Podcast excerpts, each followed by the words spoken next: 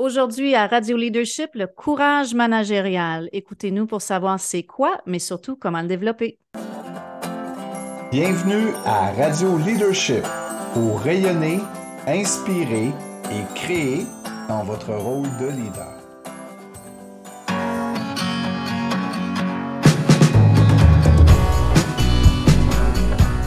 Bonjour tout le monde, bienvenue à Radio Leadership. Salut Gary. Salut Annie. Bonjour la communauté Quantum. En forme? ouais, comme toujours. Good! Aujourd'hui, on parle de courage managérial. J'avais hâte de le faire, ce sujet-là, parce qu'il popait un petit peu partout dans des interventions qu'on a fait récemment. Puis, euh, ben, c'est quelque chose qu'on a, que j'ai tellement entendu dans ma carrière, des gens reprocher à leurs collègues qui manquaient de courage managérial. Fait que je me suis dit, écoute, on, on va le définir. C'est quoi cette affaire-là, finalement?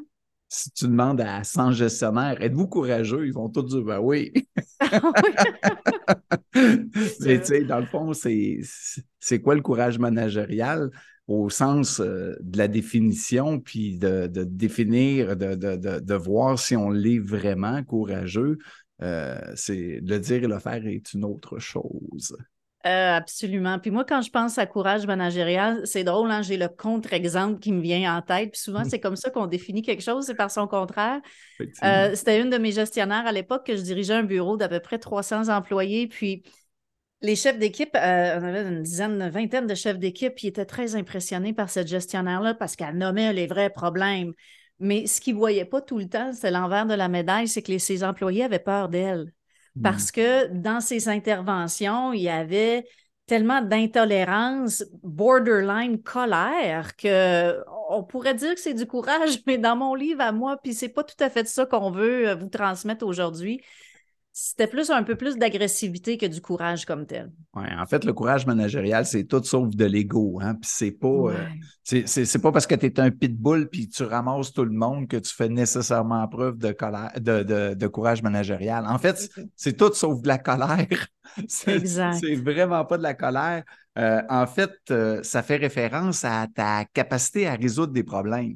Fait que bien souvent, quand tu as les baguettes en l'air, puis tu crées après tout le monde, tu, fais bien plus partie du problème que tu règles.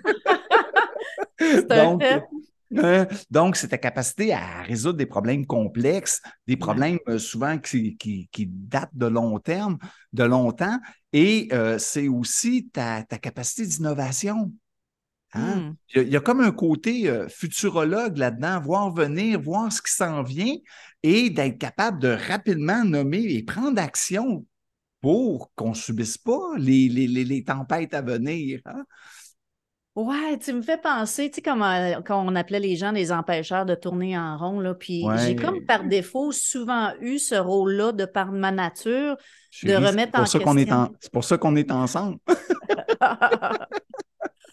puis c'est, euh, je me rappelle, c'était pré-pré-pandémie, ça fait longtemps, puis je venais d'arriver dans mon poste de cadre, puis on parlait justement de tout le dossier de, des bureaux qui étaient en place, puis pour faire des économies d'échelle, de réduire le nombre de bureaux. Puis là, on voyait venir le nombre de gens qui allaient même devoir déménager pour aller travailler ailleurs. Puis moi, j'arrivais d'un autre ministère où les choses fonctionnaient différemment parce qu'il était dans un autre type d'activité.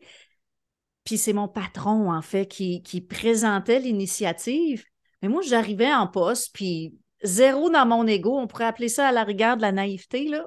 je lève la main puis je dis Ouais, mais vous êtes sûr que vous voulez faire tout ça parce que de plus en plus, les gens sont en télétravail. si vous regardez au privé, là, les technologies nous permettent de travailler de partout. Puis, écoute, il m'avait pris à part après, puis une petite jase dans le sens, ça pousse dans le même sens que moi, tu sais, mais je, je comprenais juste pas la logique. Puis là, avec le recul, c'est facile de dire, tu sais, je me considère zéro une futurologue, mais reste que quand même, six ans plus tard, six ans plus tard, on est tout le monde en télétravail, tu sais. Fait que quand on les écoute, ces petites voix-là, ces gens-là qui ont le courage de nommer quelque chose qui est en fait dérangeant pour les efforts actuels, ben, ça prend du courage de le faire. Puis des fois, ça prend du courage de l'entendre aussi. Oui, mais tu sais, Annie, on est dans des environnements qu'on dit, euh, on est dans un environnement viqué. Euh, Je n'ai jamais. je n'ai jamais. Euh, biqué, c'est. Volatile? Volatile. Volatile. incertain, complexe puis ambigu. Exact. Fait que tu, comprends que quand tout va bien, là, n'importe qui peut gérer. Mais c'est dans les grosses tempêtes que là, on le voit, c'est qui qui a du courage. Et dans ce type d'environnement-là, pas on a zéro besoin de monde qui sont dans leur ego, puis dans leur colère, puis des pitbulls. On a besoin de gens qui sont au contraire, qui sont ancrés, qui sont capables de prendre des décisions difficiles, pas connectés à leur ego, mais connectés vraiment à une volonté de faire le bien de l'organisation, faire le bien de l'équipe, faire le bien d'un employé. Et c'est cette volonté-là de, de, prendre des risques calculés qui fait en sorte que tu n'es pas, euh, pas en défensive, tu n'es pas en train de, d'être dans ta peur et dans tes émotions. Tu pas, es, branché sur une éthique qui te porte. Puis moi, là, j'ai un exemple quand on parle de courage managérial. Écoute, Annie, je suis en train de mettre une politique salariale et euh, je suis en train d'expliquer au président que ben, à partir de maintenant, tu ne donneras plus le salaire que tu veux à tes chums. Euh, non, non, là, on va avoir des, appréciations de rendement, puis on a toute une politique de primes euh, selon des résultats, etc. écoute, son bureau, là, il est à trois pas du mien. Là. Tu comprends que la dernière affaire que je veux, c'est qu'il maïsse, hein, qu'il mm. soit en colère contre moi. C'est sûr. Mais je peux te dire de quoi, là, c'est, je sentais ses pas, puis je le sentais, ses émotions, mais je n'étais pas branché à ça. J'étais vraiment branché à on va régler plein d'injustices pour plein de gens. Et hmm. on va passer à un autre niveau comme entreprise.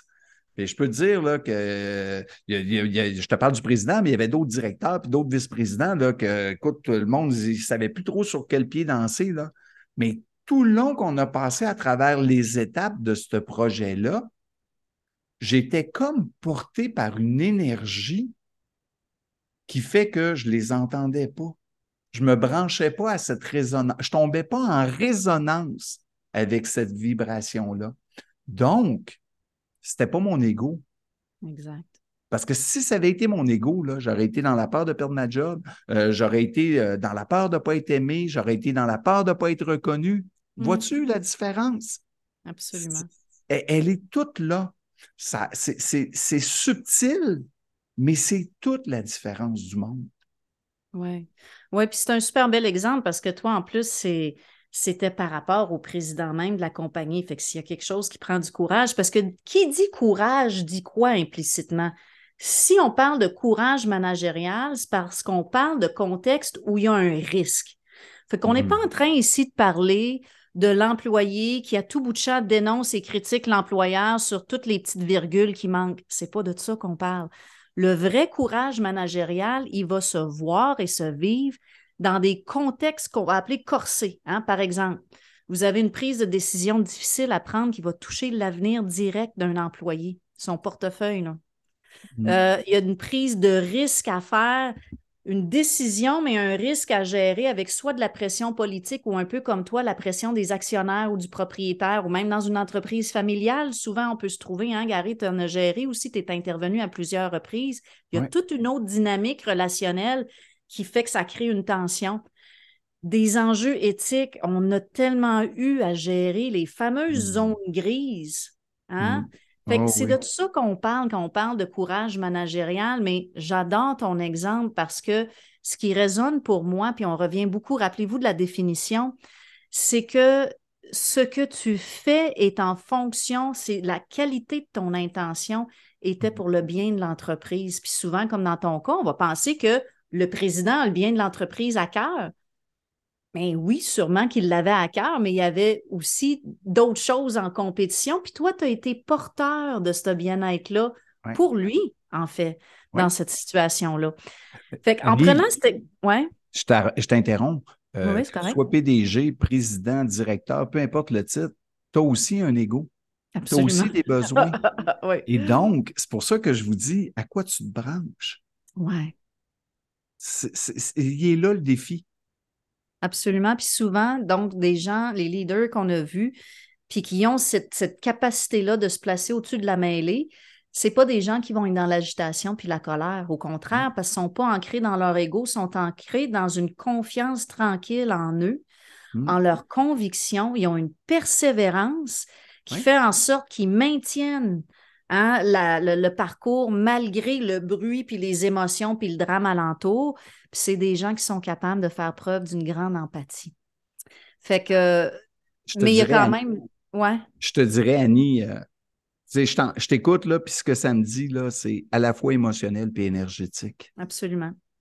C'est mm. émotionnel, ma capacité de gérer les émotions des gens qui m'entourent, gérer les miennes, et pas laisser ça prendre plus d'importance que le côté énergétique. Et à quoi je me branche? Est-ce que je suis connecté à une puissance intérieure? Est-ce que je suis branché à l'énergie du bien? Ou au contraire, je, me, je résonne avec toutes les bases d'énergie, puis les égaux de tout le monde, puis là, je me fais brasser. Là. Elle, est là la clé. Elle Et elle est là la, la différence entre quelqu'un qui a du courage et quelqu'un qui n'en a pas. Absolument. C'est une belle façon de conclure. Fait que, en conclusion, je fais un petit récapitulatif rapide. Le courage managérial, c'est quoi? C'est, ça se distingue parce que c'est ancré dans une intention d'améliorer l'entreprise, pas d'améliorer ta carrière. Tant mieux si les deux convergent, là, mais au final, c'est ça qui prime. Mm. Euh, il y a deux avantages pour une organisation d'avoir des leaders courageux, c'est que ça résout des vrais problèmes, puis ça tire vers l'avant parce que c'est les gens qui questionnent, qui te permettent d'innover. J'ai comme le goût de, de rajouter un avantage aussi pour moi, c'est la confiance des employés. Hein? Ce que mm. nos gens, ils cherchent là, souvent, c'est un leader qui est fort, mais qui est cohérent, qui n'a pas juste le discours, mais on est beaucoup plus observé dans ce qu'on fait que, que ce, dont on dit, parce qu'on en dit beaucoup des mots. Mais les gens, au final, ils regardent c'est quoi qu'on fait.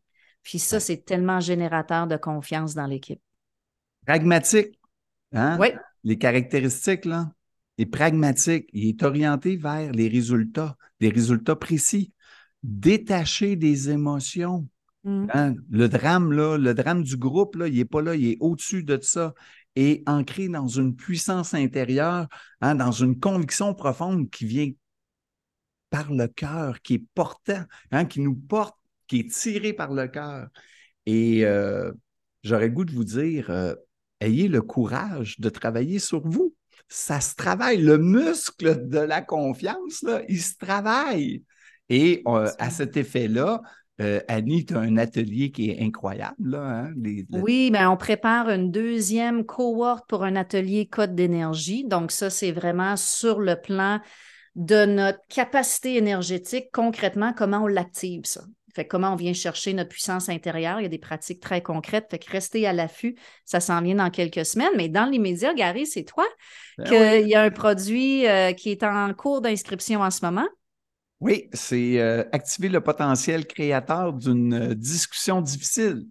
Exact. Donc, encore là, ça touche des éléments d'intelligence émotionnelle, ça touche des éléments de confiance en soi, d'estime de soi, et aussi euh, comment rentrer en relation sainement.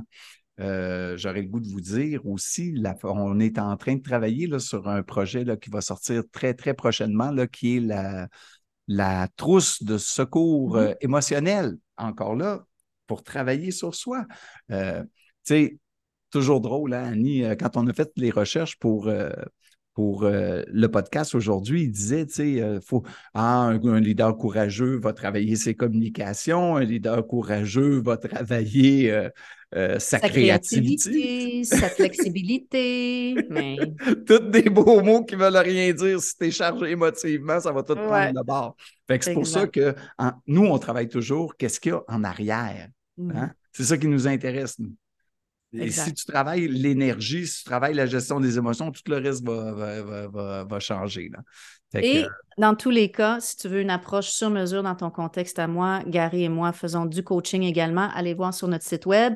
On vous met les liens de la formation dont les inscriptions sont en cours, le lien de notre site web pour nos services de coaching où vous allez également trouver des produits de méditation pour calmer le mental puis aller dans votre puissance intérieure. Ça fait toute partie de votre trousse à outils pour le gestionnaire en 2023. Fait que allez voir ça. Merci pour votre écoute puis on a très hâte de vous revoir euh, bientôt. Prochain podcast.